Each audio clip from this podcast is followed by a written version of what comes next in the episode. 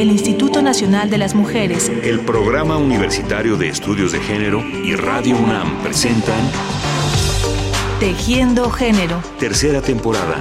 Porque solo a través de la equidad podremos construir una sociedad más, justa.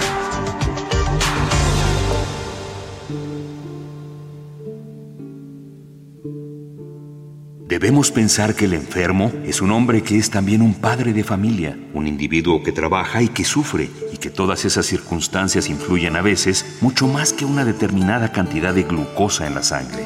Así humanizaremos la medicina. Ramón Carrillo, médico argentino, 1906-1956. Soy Juan Guillermo Figueroa Perea. Trabajo en el Colegio de México como profesor investigador y soy profesor de asignatura en la UNAM. Tengo algunos años investigando sobre comportamientos reproductivos vinculados con salud. Eso me llevó con el tiempo a tomar la salud por sí misma, incluso independientemente de los comportamientos reproductivos.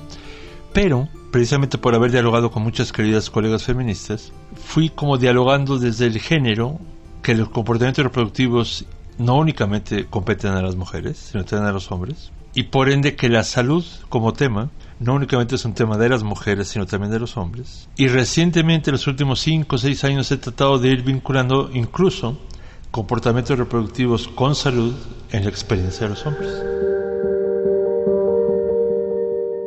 Los temas de género no son solo asunto de mujeres, y esa ha sido una de las premisas de esta serie desde sus dos primeras temporadas. Tenemos la seguridad de que la mirada de género abre rutas indispensables de observación y transformación y proporciona herramientas más precisas para identificar y atender muchos de los problemas que afectan a los varones en nuestra sociedad. Uno de los más señalados es el de la paternidad y otro el de la salud. Muchos investigadores así lo han entendido y han realizado trabajos con perspectiva de género en torno a la masculinidad. Uno de ellos es el doctor en Sociología y Demografía, Juan Guillermo Figueroa, del Colegio de México, que hoy nos ayudará a tejer un tema que recientemente él se ha propuesto como un reto de investigación, un tema cuya simple enunciación provoca desconcierto, la salud paterna. ¿Existe este concepto? Se puede hablar de salud paterna cuando el cuerpo de los hombres no se ve involucrado directamente en el embarazo, el parto y el puerperio. ¿Cómo se ve afectado el bienestar físico y emocional de los varones desde el modelo patriarcal de paternidad y de masculinidad que se impone en nuestras sociedades? Hay un acuerdo internacional que se habla mucho en los últimos 10 años por lo menos, que son los objetivos del milenio. Y se busca tratar de mejorar la salud de las personas pero muchas veces eso se enfatiza en función de lo que socialmente se espera de ellas. La salud de las mujeres en los objetivos del milenio no se busca como salud de las mujeres, que es una limitante de los objetivos. Se analiza la salud de las madres, no de la salud de las mujeres.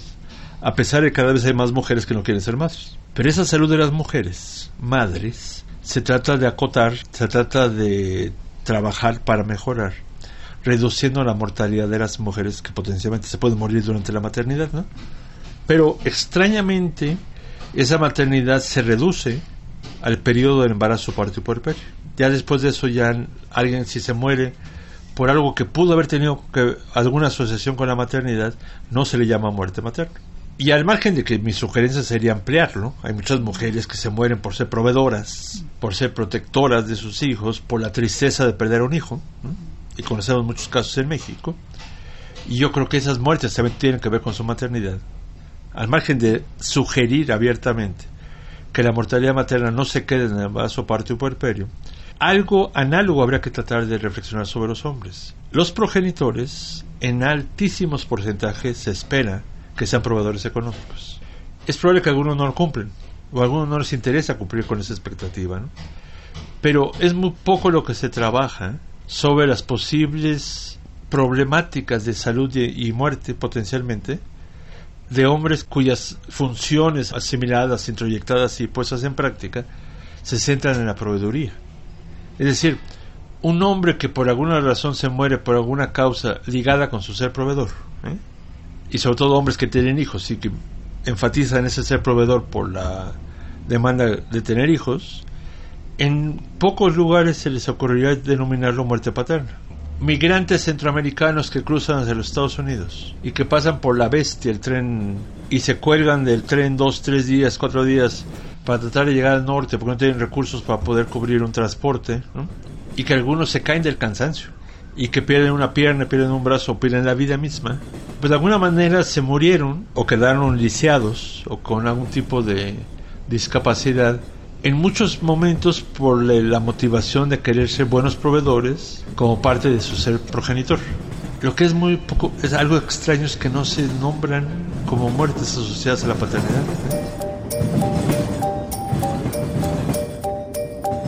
El ejercicio de la paternidad como tarea fundamentalmente de proveeduría, la distancia familiar a la que esto obliga, la soledad ante los problemas, la imposición de una idea de la masculinidad que pasa por la negación del dolor y de las penas, la vergüenza ante la imposibilidad de ser infalibles. Todas esas imposiciones llegan a los varones desde el modelo patriarcal de género y muchas veces los limitan y los rebasan sin que las políticas públicas de salud lo perciban y lo atiendan. Conforme pasan los años, sobre todo cuando los sujetos empiezan a ser progenitores, de alguna manera hay como una contención, porque uno está tratando de acompañar a la compañera y sobre todo a los hijos, y de alguna manera es como un mecanismo de protección para el sujeto. Uno está viviendo por otras personas, para otras personas, y puede que ahí las causas de muerte cambian porque las responsabilidades que implica el ser progenitor no únicamente de, proveeduría económica, que es una parte muy importante, sino de proteger a la familia, de ver por la familia, en el caso de los hombres que están cerca de la familia, como que puede generarles otro tipo de demandas, otro tipo de problemáticas de salud, como puede ser el estrés, como puede ser la tensión por la incertidumbre del trabajo, por la incertidumbre de los ingresos que no son suficientes para poder acompañar y atender las necesidades de la, de la familia.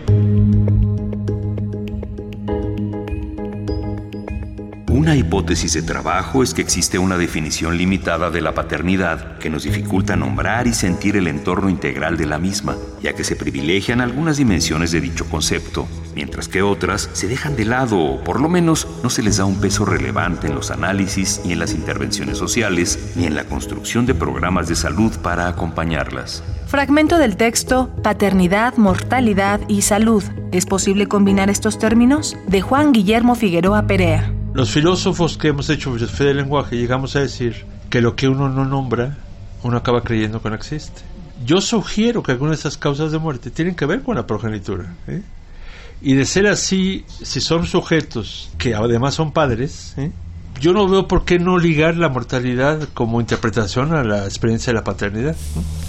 Cuando uno piensa en las crisis económicas que cada vez son más frecuentes en muchas partes del mundo. Eso se vuelve todavía más fuerte. Y no únicamente para los hombres, lo insisto, pero también especialmente para quienes espera que socialmente sean los proveedores. Hay quienes, incluso platicábamos, pueden suicidarse hasta para quitarle una deuda a la familia.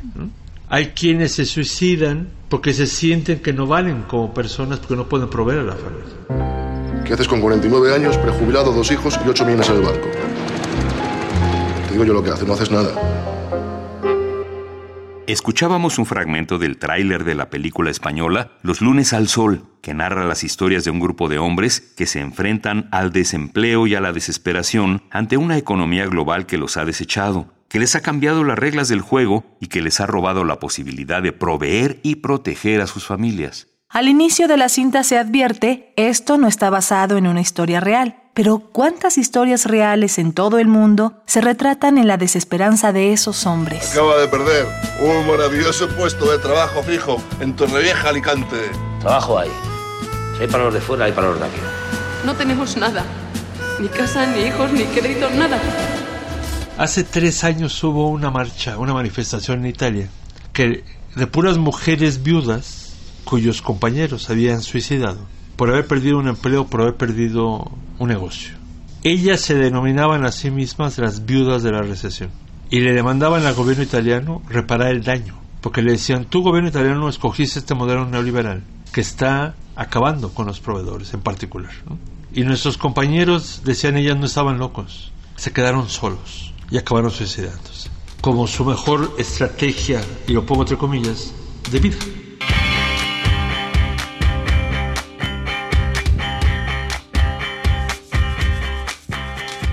Estas personas cuando deciden quitarse la vida lo hacen porque son empujadas a eso. No son locos, deprimidos ni exaltados, son personas desesperadas. A los que están en las mismas condiciones de mi marido, les pido que hablen con sus familias. No se aguanten todos solos. No se aguanten todos solos. Declaración de Tiziana Marrone, organizadora de la marcha Las Viudas de la Recesión o Viudas Blancas y esposa de un albañil italiano que se quitó la vida en 2012 ante una impagable deuda producto de la crisis. Entonces, esas mujeres que viven o vivían en, ese momento de la manifestación tenían la posibilidad de autonombrarse a sí mismas de cierta manera y optaron por nombrarse viudas de la recesión. Lo que yo me he preguntado muchas veces es, ¿cómo se llaman ellos? ¿Qué nombre le ponemos a esos hombres que se suicidaron por la crisis económica? Entonces, yo creo que al margen del nombre, que podemos hipotetizar algunas formas de nombrarlos, habría que identificarlos como sujetos cuya salud, enfermedad y muerte tuvo que ver con el valor que tenía en su vida la proveeduría. Y en muchos contextos sociales de Occidente y de otras latitudes del mundo, la proveeduría es uno de los atributos principales de la paternidad. A través de resignificar la paternidad, de nombrarla críticamente y de tomar distancia de su ejercicio, nos haremos de más recursos para enfrentar sus complejidades. Tendremos más elementos para disfrutarla y para construir una paternidad respetuosa, solidaria y afectiva que a la par nos facilite resignificarnos como personas, dignificarnos como personajes sociales y divertirnos más como seres humanos. Fragmento del texto El cultivo de la paternidad de Juan Guillermo Figueroa Perea. Quizá para concluir podría proponer una pequeñísima reflexión, que es así como muy básica. El organismo que a nivel internacional se identifica como el rector de investigaciones, políticas y acciones sobre salud, es la Organización Mundial de la Salud. Lo que dice la Organización Mundial de la Salud es que la salud no es la ausencia de enfermedad, ¿eh? sino que es más bien una búsqueda de equilibrio y de bienestar entre lo físico, lo emocional y lo social. Yo tengo la impresión que vale la pena darle muchas vueltas y reflexionar. ¿Qué nos significa, de acuerdo a los aprendizajes de género, a hombres y a mujeres, un equilibrio y un bienestar que comparte esas tres dimensiones? Y podríamos desglosar diferentes etapas de vida de los objetos, diferentes tipos de estados conyugales, ¿eh? diferentes tipos de orientación sexual, y tratar de caracterizar qué significa el equilibrio y el bienestar para una persona, por ejemplo, de una orientación sexual que no era dominante, que es una orientación sexual, sexual estigmatizada, que es una orientación sexual que es objeto de violencia.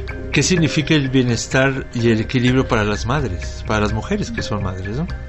¿Qué significa el equilibrio y el bienestar para las mujeres que no son madres? Y una de las cosas que implicaría es que no me cuestionen porque no soy madre. ¿no? Pero ¿qué significa también el equilibrio y el bienestar? O la búsqueda de equilibrio, no equilibrio como algo ya acabado. Para un progenitor, que a veces, yo lo digo, aunque parezca juego de palabras, que por proveer no puede ver a los hijos. Está tan dedicado, en el mejor de los casos, a proveer a los hijos, que no puede verlos. Yo no creo que se, eso, no, no creo que se logre un bienestar en esa lógica, ¿no? ¿Cómo le hacemos para lograr un bienestar en la salud para hombres, para mujeres, con todas las variedades de grupos a las que unos y otras pertenecemos, ¿no? Creo que eso vale la pena seguirlo reflexionando colectivamente.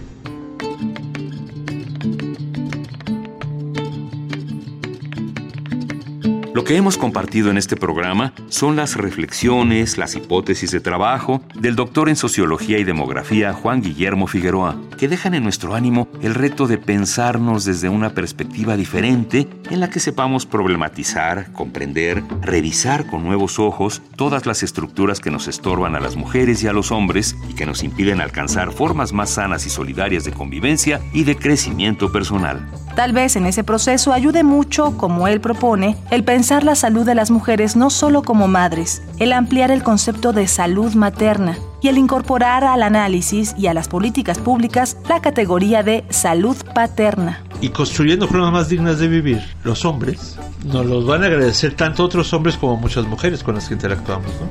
Entonces yo creo que si uno lo transmite o lo reflexiona de la lógica de las ventajas y desventajas del ser hombre, ¿eh? así como se dialoga también sobre ventajas y desventajas de ser mujer, Y si unos y otras nos pusiéramos en el lugar de la otra persona, seguramente podríamos acompañarnos y cuidarnos más, más solidaria y más lúdicamente.